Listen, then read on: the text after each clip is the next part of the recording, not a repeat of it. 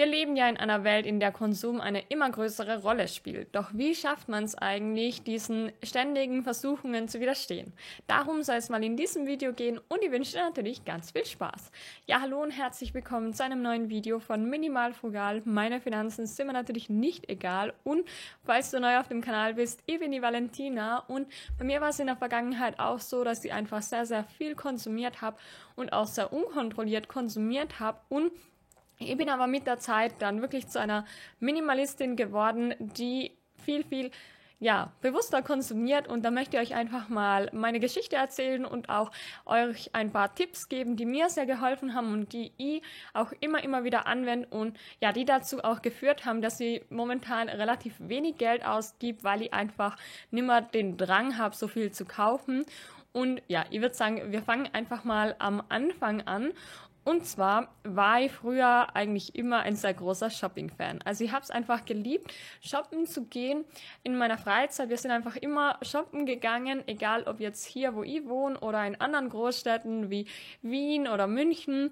Und es war damals sogar so, dass sie einfach ähm, geschaut habe, wann machen die Einkaufszentren auf und dann direkt auch zu dem Zeitpunkt hingefahren bin und dann wirklich auch, ja, dort war bis ähm, Schluss war, also bis die Geschäfte zugemacht haben. Und ja, wenn ich mich so zurückversetze in die Zeit, dann muss ich sagen, kann ich das rückblickend oft auch gar nicht mehr so nachvollziehen. Aber damals war das für mich einfach so eine Art Beschäftigungstherapie, beziehungsweise ja, einfach mein größtes Hobby. Und ich glaube, dass es einfach auch sehr viel mit Langeweile zu tun hatte, beziehungsweise ja, ich auch gar nicht wusste, was man sonst alles so tun kann. Und ja, mir hat es halt schon auch Spaß gemacht, aber mit der Zeit habe ich halt auch gemerkt, wie mir das einfach erdrückt oder dass es das einfach alles auch irgendwie gar keinen Sinn mehr macht, weil ich hatte damals so ein eigenes Ankleidezimmer. Also es war quasi wie ein Abstellraum, aber den haben wir umfunktioniert zu meinem begehbaren Kleiderschrank. Also da war eben der Raum voller Kleiderschrank. Und es ist mir sogar auch passiert, dass sie Oberteile oder zum Beispiel T-Shirts doppelt gekauft habe und dann gemerkt habe, oh, das besitze ich ja eigentlich schon.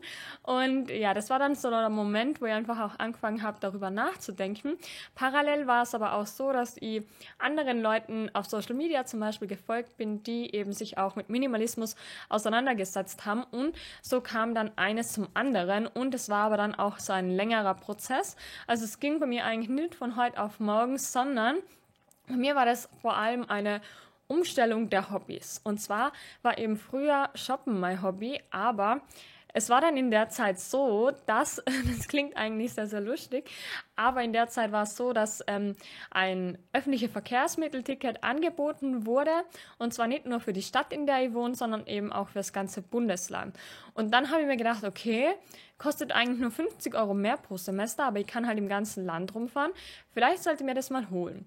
Und das war dann so der Moment, wo ich angefangen habe, in der Freizeit eben nicht mehr shoppen zu gehen, sondern wo wir dann gemeinsam zum Beispiel zu sehen gefahren sind, wandern gegangen sind, die Natur erkundet haben. Und das klingt wirklich irgendwie lustig, aber ja, das hat mir dann einfach viel, viel mehr Spaß gemacht, als wie im vollen Shoppingcenter rumzugehen.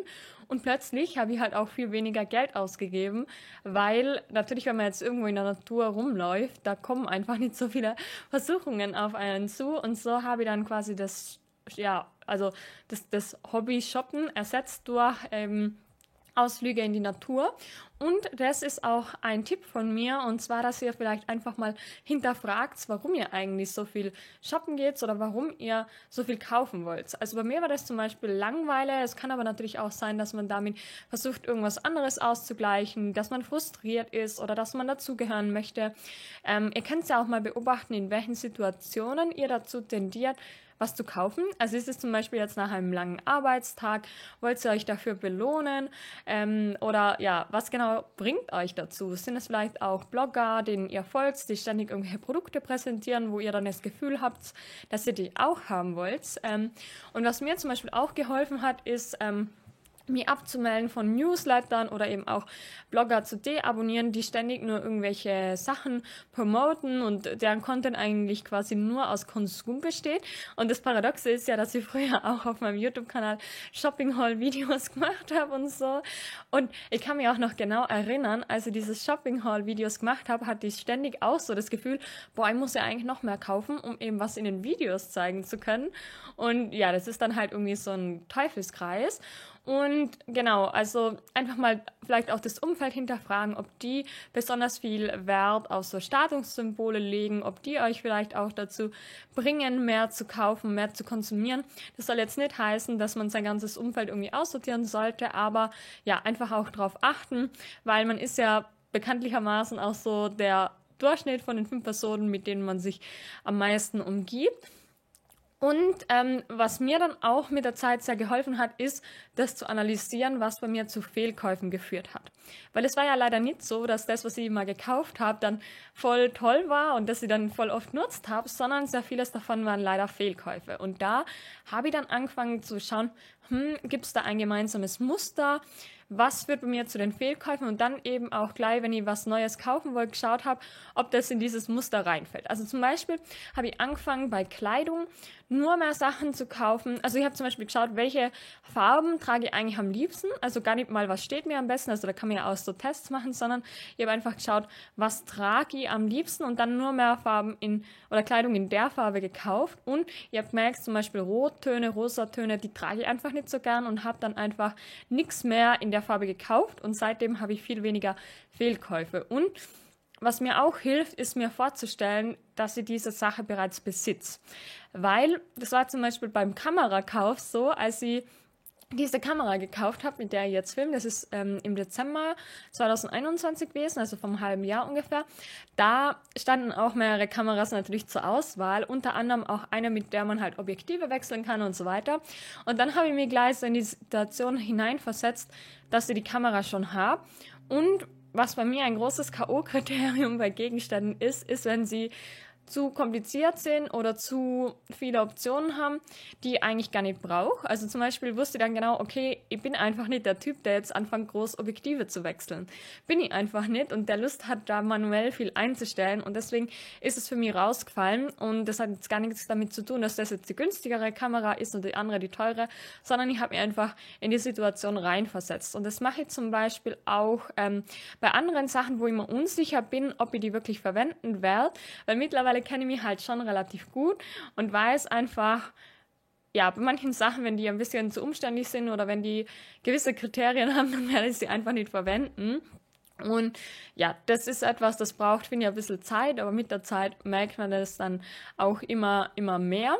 Und was ich auch sehr empfehlen kann, ist vorher auszurechnen, wie lange man denn für eine Sache arbeiten wird. Das heißt, wenn ihr jetzt zum Beispiel seht, es kostet so und so viel Euro, dass ihr dann ähm, das Ganze nicht nur als Euro betrachtet, also nicht nur als Geld betrachtet, sondern eben auch als Zeit, die ihr in dieses Produkt reinstecken müsstet. Und zwar ähm, zum Beispiel, wenn es jetzt darum geht, Schuhe oder ja, irgendwas zu kaufen, was relativ teuer ist, einfach mal ausrechnen, wie lange müsstet ihr dafür arbeiten und ist es euch die Zeit wert, für das zu arbeiten. Und ja, dann kommt am Ende auch oft raus, dass man ja vielleicht doch nach einer günstigeren Alternative sucht. Zum Beispiel auch beim Thema Kleidung habe ich einfach angefangen, sehr, sehr viele Secondhand zu kaufen. Das kostet dann nur einen Bruchteil und das ist auch ein Vorteil dann beim Ausmisten, weil man natürlich das leichter ausmistet, wofür man nur wenig Geld ausgeben hat, weil ja, sonst hat man das Gefühl, oh nein, ich kann das jetzt nicht weggeben, weil ich so viel dafür gezahlt habe. Und auch ein Tipp beim Thema Kleidung zum Beispiel, ähm, das mir geholfen hat gegen Fehlkäufe, ist, mir direkt beim Kauf zu fragen, ob ich das morgen anziehen werde. Also vorausgesetzt, es passt auch so zur Jahreszeit. Aber sehr häufig bin ich eben drauf gekommen, dass wenn ich etwas nicht wirklich direkt am nächsten Tag anziehen würde, dann werde ich es eher nicht anziehen. Und wenn man schon beim Kauf nicht unbedingt so davon überzeugt ist und nicht so begeistert ist, dass man es direkt anziehen will, dann ist es zumindest meiner Erfahrung nach meistens ein Fehlkauf. Ihr könnt es ja gerne mal in die Kommentare schreiben, ähm, wie das bei euch ist. Und ja, also mittlerweile ist es halt wirklich so, ich glaube, das Sinnvollste ist wirklich diesen Konsumdrang wegzubekommen. Weil wenn man den einmal weg hat, dann braucht man auch gar nicht mehr so viel Tipps oder so, weil dann hat man einfach nicht das Bedürfnis und wenn das Bedürfnis erst gar nicht aufkommt, dann hat man auch nicht das Gefühl, dass man sich irgendwie einschränkt. Und bei mir ist es halt wirklich so, dass ich einfach das Bedürfnis an immer habe und ja, dass ich zum Beispiel auch weiß, boah, voll vieles könnt ihr einfach Secondhand bekommen und ja, also versteht ihr, wie ich meine? Ähm, ich glaube, das ist wirklich das Sinnvollste und dass man halt, ja, sich auch dem bewusst wird, dass man wirklich ähm, sein Glück nicht im Außen findet, sondern dass man eben schaut, dass man ja intrinsisch sich glücklich macht oder dass man einfach ähm, ja nicht im Außen nach Glück sucht, sondern dass man ja Wege findet, wie man sich eben langfristig auch beglückwünschen kann oder ihr, ihr wisst, glaube ich, wie ich meine. Also zum Beispiel ist bei mir auch so, wenn ich jetzt mir denke, boah, ähm, ja, keine Ahnung, zum Beispiel schaue ich voll oft gern durch meine Fotos und durch die alten Videos, die ich gemacht habe. Und da kommt bei mir zum Beispiel immer voll das Glücksgefühl hoch.